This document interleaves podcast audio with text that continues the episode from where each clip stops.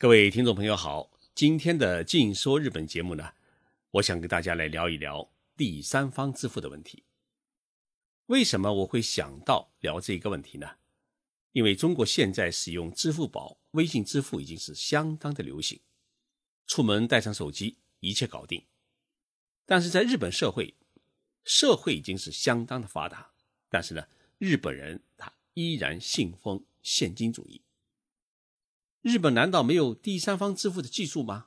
哎，提这个问题啊，你就小看了日本。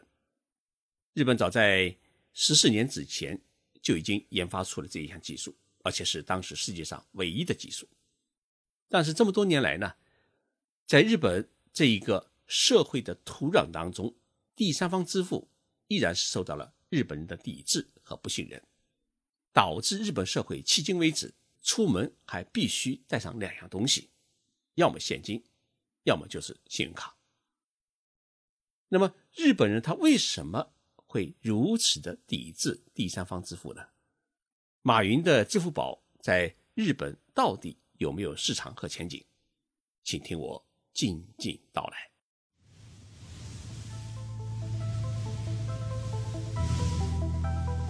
任你波涛汹涌，我自静静到来。静说日本，冷静。才能说出真相。我是徐宁波，在东京给各位讲述日本故事。马云的支付宝和马化腾的微信支付已经登陆日本。到二零一七年底，支付宝在日本签约的店家已经达到了四万五千家，不仅包括日本各大的免税店、百货公司、电器商店，他们都引入了支付宝和微信支付，而且。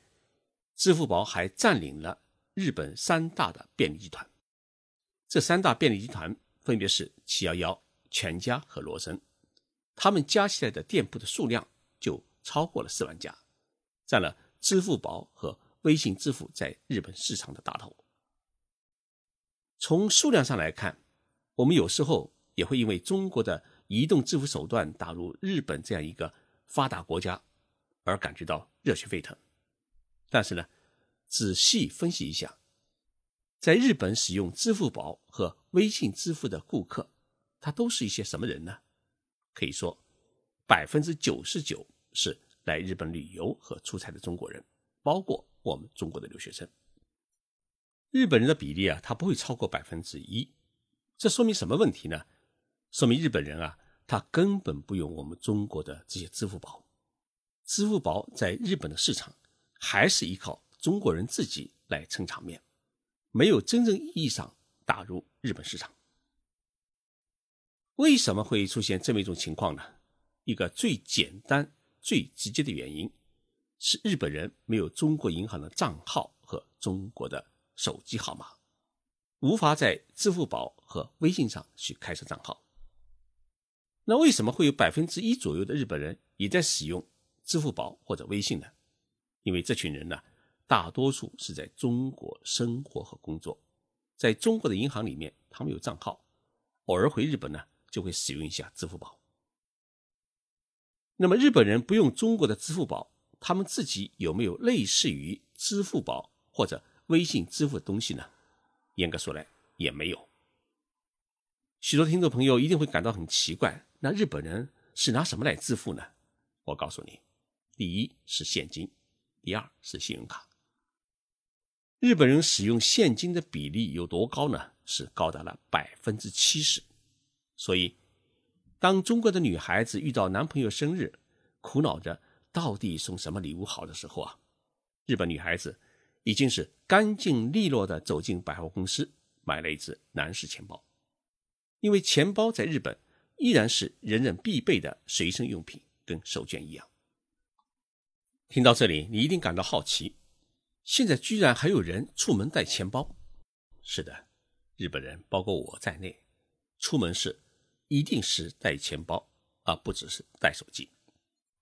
日本人对于第三方支付手段的抵触与抗拒，是受到他消费习惯、金钱观念和法律的制约。日本为什么没有支付宝？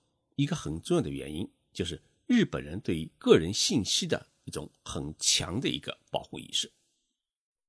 我们中国人已经习惯于一天接到几个莫名其妙的电话，要不就是推销房子的，要不就是找你贷款的。我在中国国内出差时候啊，一打开国内用的手机，马上就会收到乱七八糟的短信和电话。我是很纳闷，对方怎么知道我的手机号码呢？以前对方打来电话时候啊，总是先问一句：“你是范先生吗？”最近上来就直接说：“你是徐总吗？”好家伙！他是怎么知道我的名字和职业的呢？其实很简单，就说明我的个人信息啊，它不仅已经被泄露，而且已经被倒卖。这样的事情，如果发生在日本，会是种怎样的结果呢？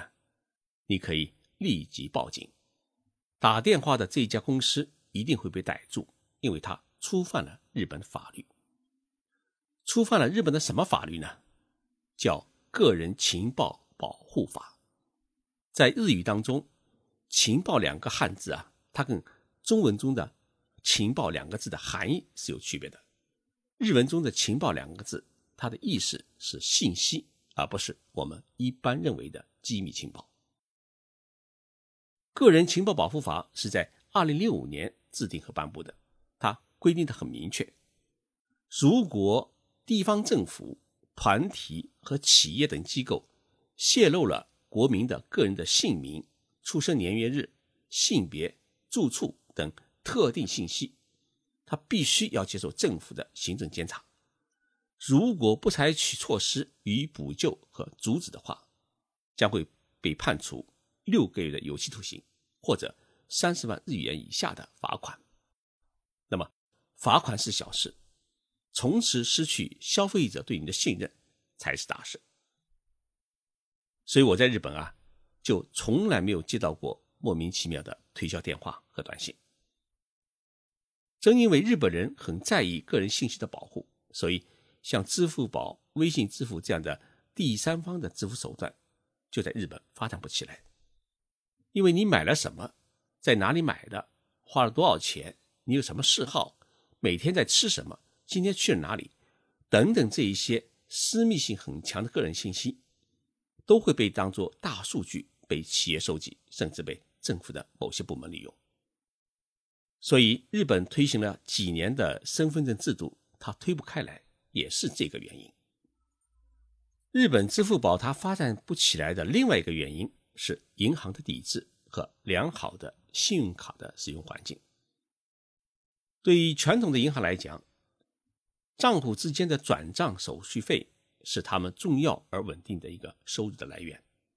在日本，网购大多数是使用信用卡结算，甚至会出现银行转账这种我们中国人购物时啊已经很少使用的一种结算的方式。但是它却很少有网站来开放借记卡或者储蓄账户的通道。从我们的商户端来看，日本的信用卡使用率啊，它远远超过了借记卡。这一点呢？与我们中国庞大的借记卡消费阶层是不同的，也就是说，你拿一张不带信用卡功能的银行卡去刷，在日本是刷不出来的。但是我们中国的借记卡，只要是银联系统的都可以刷。中国的消费者使用借记卡，他可以享受到与使用信用卡一样的服务，因为中国的信用系统呢，它是建立在第三方支付端上面，就像我们淘宝上面买东西啊。它的信用体系呢，是建立在马云的阿里巴巴上面，而不是建立在中国银行或者中国工商银行上面。而在日本呢，判断信用这件事本身是交给银行和信用卡公司的，除非的手续费折扣有足够的吸引力，否则他们是不会需要多一个支付平台。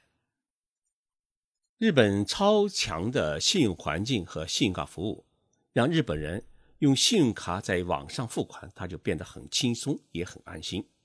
比如说，日本的亚马逊，用户的信用卡信息都可以直接存储在网络端上面，支付时根本就不用输入密码，而用户也不用担心自己的信用卡被盗用，因为被盗用的话呢，亚马逊它有条规定，是规定赔偿无上限，你损失多少，它赔你多少。第三个原因呢，是日本人独有的一种金钱观念。有一个统计说，日本二十岁以上的成年人每人平均拥有二点六张的信用卡。中国央行的最新支付体系报告说啊，中国人均持有的信用卡为零点三一张，北京信用卡人均持有量是最多，也只达到了一点三五张，只是日本全国平均的一半。可想而知，日本是多么喜欢信用卡。但是呢，日本也有相当一部分人，他不用信用卡，出门只带现金。这些日本人认为啊，你在购物的时候，如果使用信用卡，你会产生两个心理：一是你反正现在买东西不用现金支付，买了再说，所以呢，花钱时不看钱包里面有没有钱，多少钱。你会变得很随便。二是付钱时不是一张一张数现金，刷信用卡只是看一个数字，会对金钱的价值产生一种麻痹性。结果到了月底以后啊，收到信用卡公司的账单，你才会大吃一惊。怎么要还这么多钱？所以，日本因为信用卡出现了一批透支而无法归还的破产群体。所以，许多人呢，情愿是一张一张的数钱，也不愿意成为信用卡破产族的一员。还有日本的一些商家是拒绝使用信用卡，一方面他们不愿意承担给信用卡公司的手续费，另一方面呢，他们不愿意忍受信用卡公司三个月之后啊现金到账的规矩，更喜欢呢每天关门以后啊数现金的乐趣，以保证商店有足够的流动资金。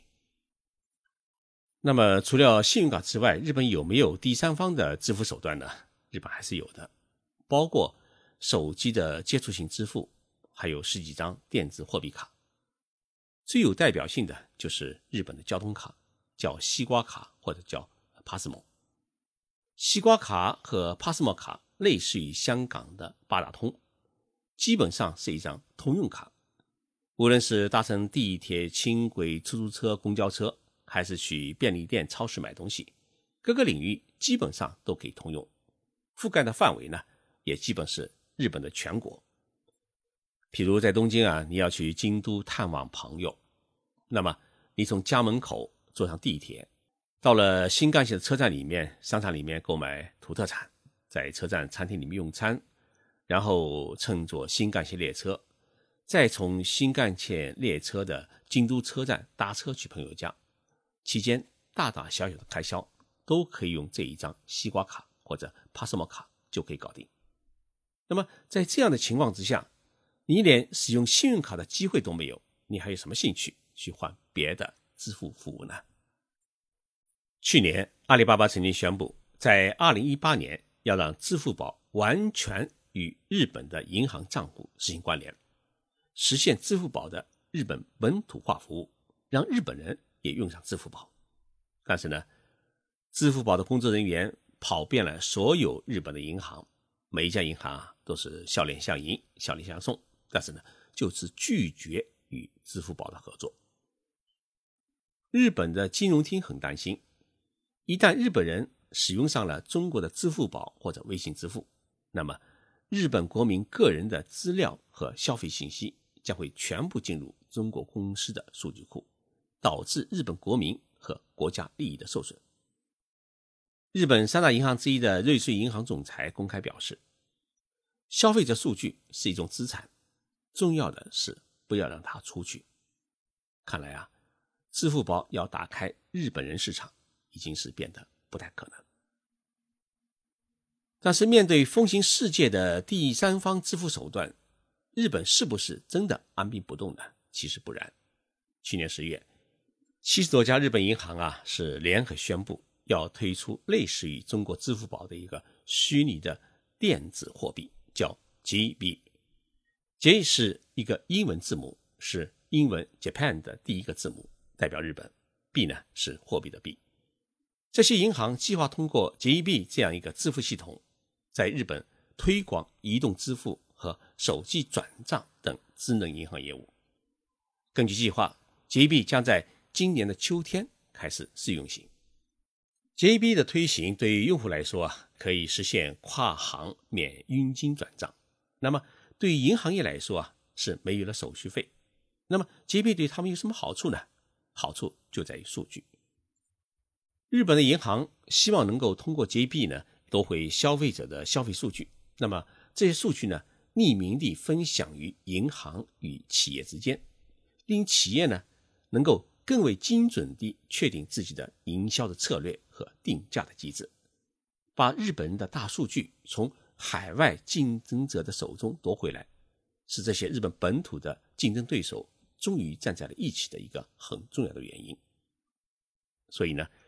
从结论上来说啊，中国的支付宝也好，微信支付也好，大举进入日本，触及了日本的利益，导致了日本金融业的联合的抵制，也因此倒逼了日本，它开发出独自的日本版的支付宝系统。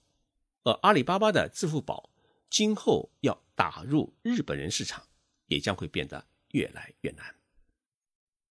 谢谢大家收听这一期的节目，想更多地了解日本。请记得去当当网或者京东商城去购买我的一套《静说日本》的书，还有一本呢是今年三月刚刚出版的，叫《遇见日本》。我在喜马拉雅徐金波频道上播出的《静说日本》节目的文字稿，也都会发表在我的微信公众号上面。微信公众号的名字就叫《静说日本》，欢迎大家关注。我们下周三再见。